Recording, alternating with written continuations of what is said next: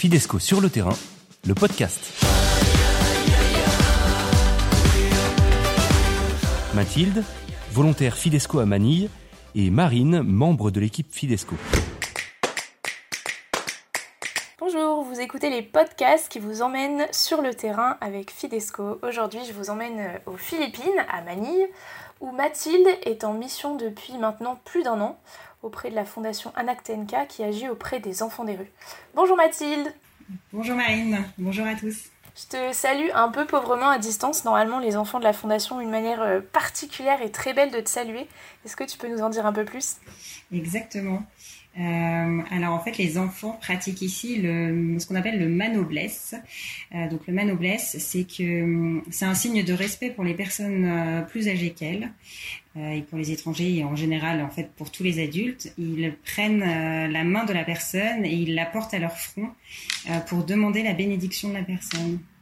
Et en fait, c'est vraiment magnifique parce que au sein de la fondation, on a vraiment demander à chaque enfant de le faire à chaque fois qu'il croise une, euh, une personne adulte. Et donc, on se fait saluer par les enfants de cette manière tous les matins qui nous demandent une bénédiction.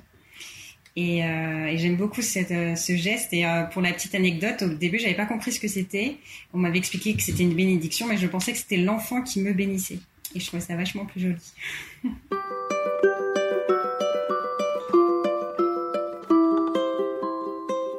Euh, pour tout dire, euh, on a choisi donc de faire ce podcast sur ta mission particulièrement aujourd'hui, à l'occasion de la Journée mondiale des pauvres, parce que euh, en fait les enfants des rues sont, selon, selon moi, les pauvres parmi les pauvres. quel est le quotidien de ces enfants? Alors le quotidien de ces enfants, quand ils sont dans la rue, c'est un quotidien qui est qui est vraiment qui est vraiment très dur. C'est des, des enfants qui sont confrontés à des qui sont dans la rue déjà parce qu'ils parce qu'ils ont fui leur famille. Ils ont fui leur famille à cause de violences euh, souvent faites par leurs parents, que ce soit des violences physiques ou des violences même sexuelles. Euh, et donc ils ont fui chez eux. Ils sont pas dans la rue par hasard. Il y a aussi des enfants qui naissent dans la rue parce que leurs parents sont déjà dans la rue. Mais euh, en fait, les enfants, ils sont confrontés à une violence dès tout petit. Euh, que ce soit au sein de leur famille ou dans la rue quand ils y sont. Et euh, ils ont un quotidien qui est euh, affreusement dur. Ils souffrent de la faim. Ils, ils doivent, ils doivent faire les poubelles pour se nourrir. Ils doivent mendier. Ils sont totalement rejetés par par les gens qui les voient comme comme des vagabonds, comme des voleurs, comme des gens qui sont dangereux souvent parce que c'est un peu impressionnant. Et, et en fait, ils s'enfuient un peu. Voilà, exactement pour fuir pour oublier ce quotidien qui est très très dur. Euh, souvent même les petites filles euh, se prostituent à un âge très très jeune. Euh, les enfants se droguent pour oublier tout ça. Et donc ils se droguent bien souvent à la colle. Et, donc nous, quand on va à leur contact, on voit des enfants qui, sont, qui ont 10 ans et qui sont shootés. On voit des, on voit des filles qui ont 11 ans qui sont déjà enceintes. voilà, donc c'est absolument terrible. En tout cas, voilà, donc face à une telle situation, c'est vrai que c'est impossible de rester de marbre et c'est là qu'intervient donc la fondation NACTNK. Euh, Est-ce que tu peux nous dire rapidement qu'est-ce que c'est que ANACTNK et pour commencer d'ailleurs, qu'est-ce que ça signifie ANACTNK? Alors, ANAC-TNK, c'est le nom de la fondation, euh, de l'association en France qui nous permet de lever des fonds. Et, aux Philippines, on s'appelle tout simplement Tulay Kabataan Foundation, donc le TNK. Et Tulay Nangka Bataan, ça veut dire un pont pour les enfants. Et donc cette fondation a été créée en 1998. Le principe, c'est que on va au contact des enfants des rues avec une équipe d'éducateurs de, rue, qui sont cinq aujourd'hui. Euh, donc tous les jours, ils vont, ils ont un secteur euh, au sein de Manille, euh, qui est une mégalopole gigantesque qui fait à peu près euh, la taille du Grand Paris, tout simplement. Et euh, donc ils se sont partagés la, la, ville en secteurs et ils vont au contact des enfants dans leur quartier et ils essayent de les convaincre de rejoindre la fondation. Parce que les enfants, c'est eux qui doivent faire un choix libre de, venir et d'être recueillis au sein de la fondation. Euh, donc la fondation, euh, une fois que l'enfant a, a, dit oui, recueille l'enfant dans un centre qu'on appelle un drop-in center. Donc il y en a un pour les garçons et un pour les filles, dans lequel il va passer plusieurs mois en attendant le début de l'année scolaire suivante euh, pour bien se stabiliser et pour, euh, apprendre à, vivre en groupe, voilà, refaire des temps de prière avec la fondation. Et une fois qu'il est bien stabilisé, il rejoint un foyer euh, où il a beaucoup plus de liberté et où il rejoint en fait une année scolaire avec d'autres enfants. Et donc le principe de la, fondation, ANAC TNK, c'est d'offrir à ses enfants l'indispensable, le toit, les vêtements, les, la santé également, mais surtout donner de l'amour à ses enfants. Est-ce qu'ils sont réceptifs à, cet amour et comment en fait arriver à un peu penser les plaies du cœur de ces enfants? En fait, c'est des enfants qui meurent d'amour dans la rue. C'est des enfants qui, qui n'ont besoin que de ça. Euh, dans la rue, ils ont perdu leur état de... Ils ont plus conscience que ce sont des êtres humains parce que justement, ils, manquent d'amour. L'être humain, il est fait pour, être aimé, il est fait pour aimer. Et quand une maman refuse l'amour à son enfant, euh, l'enfant réagit comme un animal. Donc, il ne va plus vivre que pour, euh, voilà, pour manger, pour voilà, ça va être son besoin primaire qui va prendre le dessus. Au contraire, quand ils arrivent dans la fondation, ils découvrent que des, que des personnes font attention à eux, qu'ils ont une existence, que leur, euh, ce qu'ils ont vécu dans la rue, les atrocités, c'est pas normal. C'est pas eux, que eux, ils ont droit eux aussi à avoir une vie euh, digne, ils ont droit d'être aimés. Et donc, au contraire, c'est ça qui leur fait le, qui leur fait le plus grand bien. Mais souvent, euh, effectivement, ils ont, ils ont derrière une énorme guérison à faire, une guérison qui implique souvent des pardons, des pardons aux parents, des pardons à ces personnes qui leur ont fait des violences. Et ça, c'est un processus qui dure très très très longtemps, qui peut prendre mmh. des années. J'imagine. Euh, pour que la guérison de l'enfant se, se fasse petit à petit.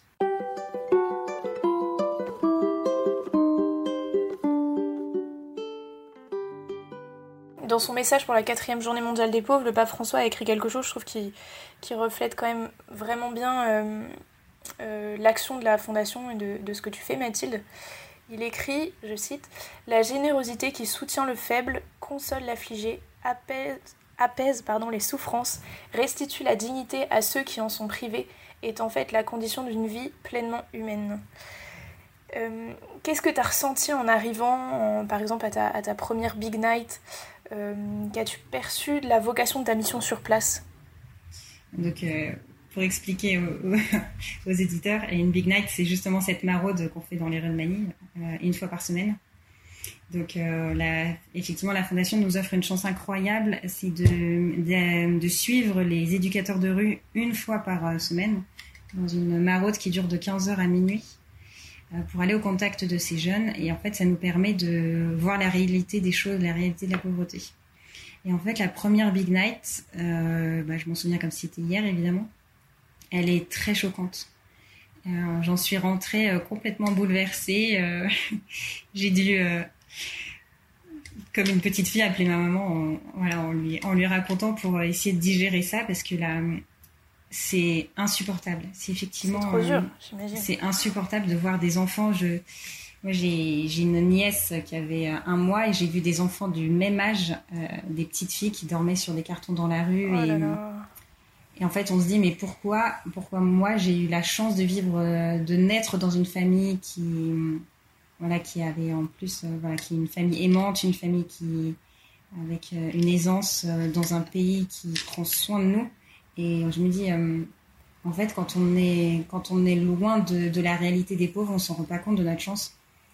Et donc, je me suis pris une énorme claque de voir ces enfants qui nous sautent dessus, qui nous font des câlins, qui, nous, qui sont trop heureux de nous voir et qui, qui à 10, 10 15 ans, sont, sont bien plus dégourdis que nous en France, voilà, qui ont tout vécu, qui ont vécu euh, des atrocités. Et je me disais, bah, en fait, je peux rien faire parce que ces enfants-là, je parle pas leur langue. Euh, je, je ça faisait même pas un mois que j'étais là, je comprenais pas leur culture et tout, et je me suis dit, mais en fait, dans cette équipe, euh, avec une assistante sociale, un éducateur de rue et moi, et eh ben moi, je servais à rien. J'étais juste là comme un spectateur à regarder la misère. Je me disais, mais euh, n'assiste pas, ne regarde pas cette misère comme un, comme quelqu'un irait au zoo et regarderait. Euh, ferait du voyeurisme, euh, voilà. Euh, essaye de d'entrer en entre d'entrer en relation avec cette barrière de la langue et euh, voilà et en fait la seule chose que j'ai pu faire c'est que j'ai prié. J'ai fait euh, je sais pas combien de chapelets pendant toute la, toute la maraude en me disant en fait je peux je peux rien faire d'autre pour eux que de que de les confier à que de les confier à Marie en me disant bah ces enfants-là ils ont pas de maman mais en fait ils ont une maman au ciel qui prend beaucoup plus soin d'eux et donc je, je les ai confiés à Marie toute la soirée. Et du coup, tu as été vraiment confrontée à ton impuissance, finalement, euh, ta propre pauvreté, pardon, de, voilà, de, de, ne pouvoir rien faire. Exactement. Euh, après plusieurs maraudes, est-ce que, euh, est-ce qu'on s'habitue à la à tant de misère ou est-ce que justement tu, tu, vois ton rôle différemment? J'ai pris un peu de recul par rapport à, à cette misère-là. Je veux surtout pas m'habituer à la misère, c'est pas c'est pas le sujet. Je veux toujours rentrer au, tout aussi choquée de mes de ces maraudes parce que je veux c'est pas normal donc je, je peux surtout je veux surtout pas m'habituer. Mais euh, je vois mon rôle un peu différemment. Je me dis qu'en fait euh, parfois euh, eh ben rien que prier pour eux c'est important. Donc la première Big Night j'étais rentrée en me disant je sers à rien, j'ai rien fait pour les aider. En fait, maintenant, je me dis, bah, être là, euh, rien qu'avec eux, leur montrer que qu'ils comptent, les regarder jouer avec eux, leur faire des souris, en fait, c'est hyper important. Que quelqu'un, euh, quelqu'un qui en plus représente, euh, en tant que blanc, on représente souvent notre regard, notre présence a un autre impact. En fait, on montre aux autres dans la rue que ces enfants-là comptent.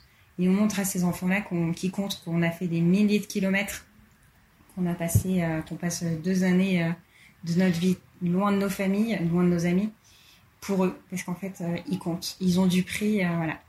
C'est la phrase d'Isaïe, tu as du prix à mes yeux et je t'aime, c'est exactement ça. Ça me fait dire, en fait, finalement, face à notre impuissance, face à la pauvreté, et à un moment donné, on ne peut plus que faire confiance au pouvoir invisible de l'amour. Exactement. Dans un de tes rapports de mission, je vais te citer, hein, Mathilde, tu dis il s'est passé tellement de choses depuis le début de ma mission, le 18 septembre. J'ai vécu de grandes joies et de grandes douleurs. Ici aux Philippines, à la Fondation, tout me semble plus intense, brutal et profond. Le climat, les pauvres dans la rue, la pollution, le bruit, la joie et la prière des tout petits. Alors avec tout ce qu'on s'est dit, on comprend aisément euh, que, tu puisses vivre de grandes douleurs.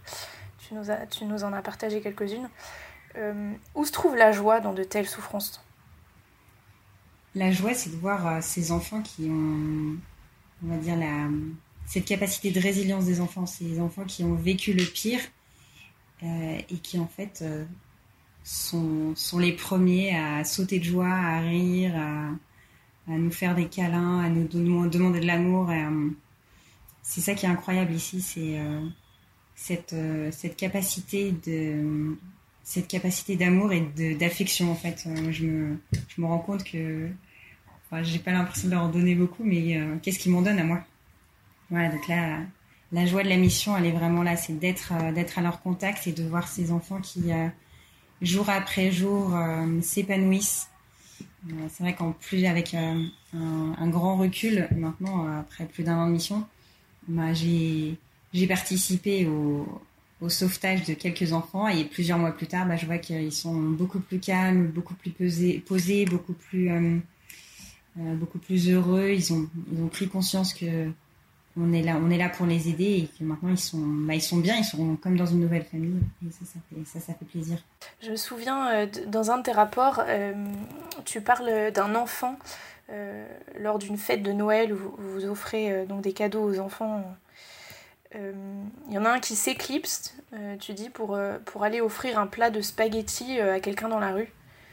C'était vraiment adorable. un jeune euh, qui a autour de 15 ans. Et c'est vrai que bah, le, jour de Noël, euh, on, va visiter chacun de nos foyers et on joue les Pères Noël. C'est assez, euh, assez, génial comme sentiment d'arriver avec la, la hotte du Père Noël et de distribuer des cadeaux à des enfants qui, en sachant d'où ils viennent.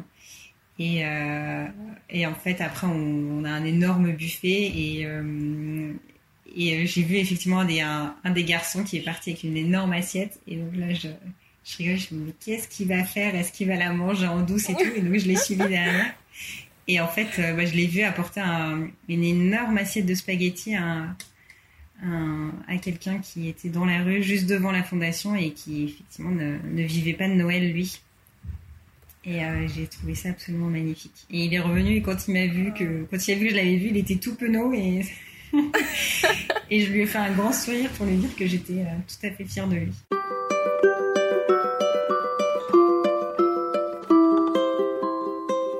Euh, on va parler un peu de la, de la pandémie. ça fait huit mois là que vous êtes confinés aux Philippines. Les activités se sont arrêtées. que sont devenus les enfants des rues pendant cette période? Que deviennent les pauvres euh, alors à, Manille, euh, effectivement, le confinement a, commencé le 15 mars et ne s'arrête plus. Euh, donc on sait qu'on est en confinement encore jusqu'à la fin du mois de novembre, mais que ce sera prolongé de encore jusqu'à au moins la fin de l'année, probablement beaucoup plus. Et tout s'est arrêté. Pendant plusieurs mois, la ville a été complètement arrêtée. ça veut dire qu'il n'y avait aucun transport en commun, toutes les administrations étaient fermées, les entreprises étaient fermées. Euh, et donc les seules choses ouvertes, c'était les, magasins de première nécessité, euh, supermarchés, pharmacies, et, et puis c'est à peu près tout d'ailleurs. Et les personnes âgées et les enfants ont été confinés dans les maisons, c'est-à-dire qu'ils avaient totalement interdiction de sortir dehors. et encore aujourd'hui, les enfants n'ont pas le droit de sortir dehors. Ça fait huit mois qu'ils sont enfermés dans les maisons. Et au bout de quelques temps, ils ont commencé à un peu de, détendre les choses euh, légèrement et ils ont notamment euh, euh, fait du, lancé un peu des télétravails, des, et l'école en ligne. Et en fait, le problème, c'est qu'à Manille, c'est totalement, enfin, c'est totalement impensable de dire à des gens confinez-vous dans un bidonville. Un bidonville, c'est des maisons qui sont où il y a à peu près je sais pas, 8 mètres carrés pour 15 euh, personnes qui vivent dedans. Euh, toutes collées. Les, voilà, les gens sont entassés, les ruelles font, euh, font euh, peut-être 70 cm de largeur et, et, on demande à des gens de rester chez eux pendant 4 mois et de surtout pas de s'approcher des gens, de se désinfecter les mains. Enfin, c'est totalement, enfin, c'est totalement impossible et surtout on demande à des gens qui n'ont aucun salaire, qui, qui gagnent le, leur pain pour la journée.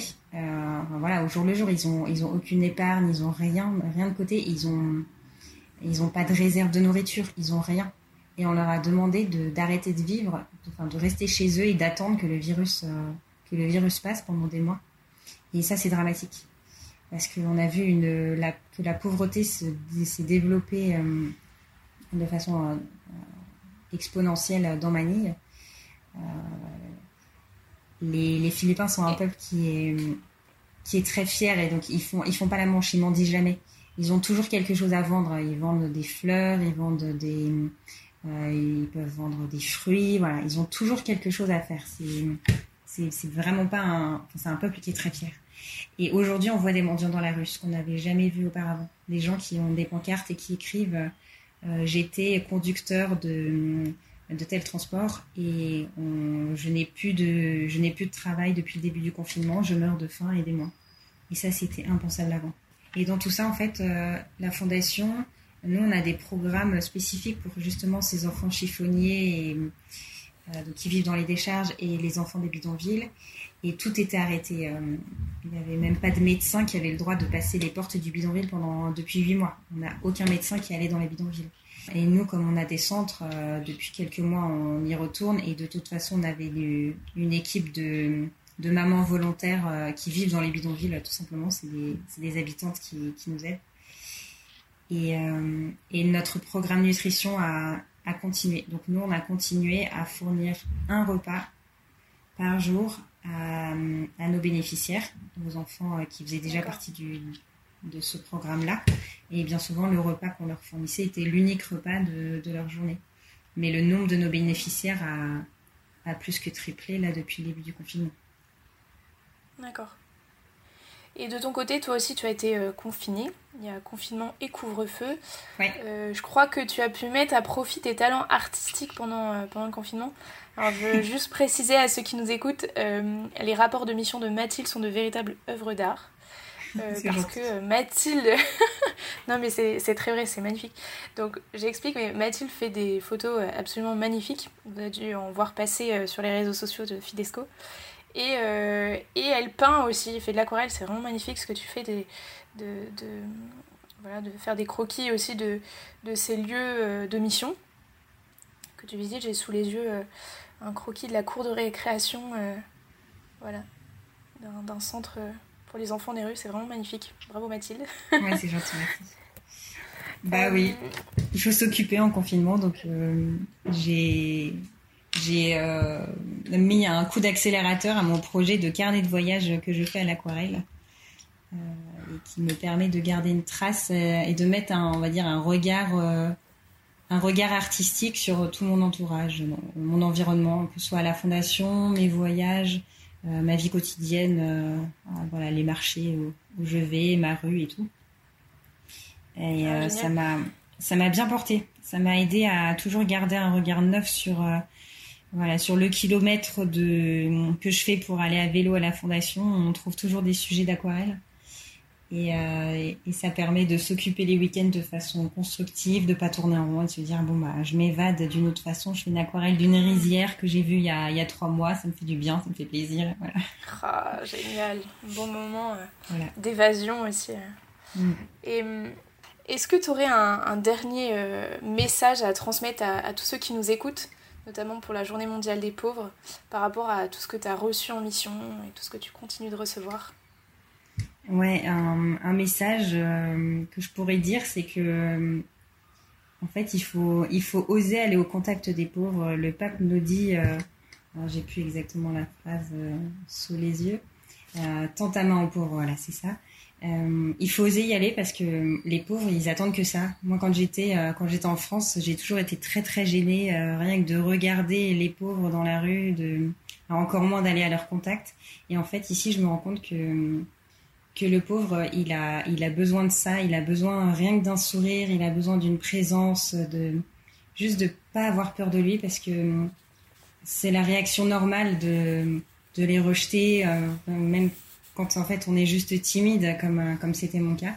Et donc va au contact des pauvres, n'aie pas peur. Euh, je pense que c'est le message à, retenir aujourd'hui, euh, effectivement, que nous dit le, pape, tends ta main aux pauvres, vas-y, n'aie pas peur. Eh bien, on se quitte sur cette belle invitation de tendre notre main aux pauvres avec, avec comme dit le pape François, en nous rappelant en tout cas, comme nous dit le pape François, que le but de chacune de nos actions ne peut être autre que l'amour. Merci Mathilde. Bah, avec plaisir, merci Marine. Merci à tous, bonne journée et au revoir. À bientôt, au revoir.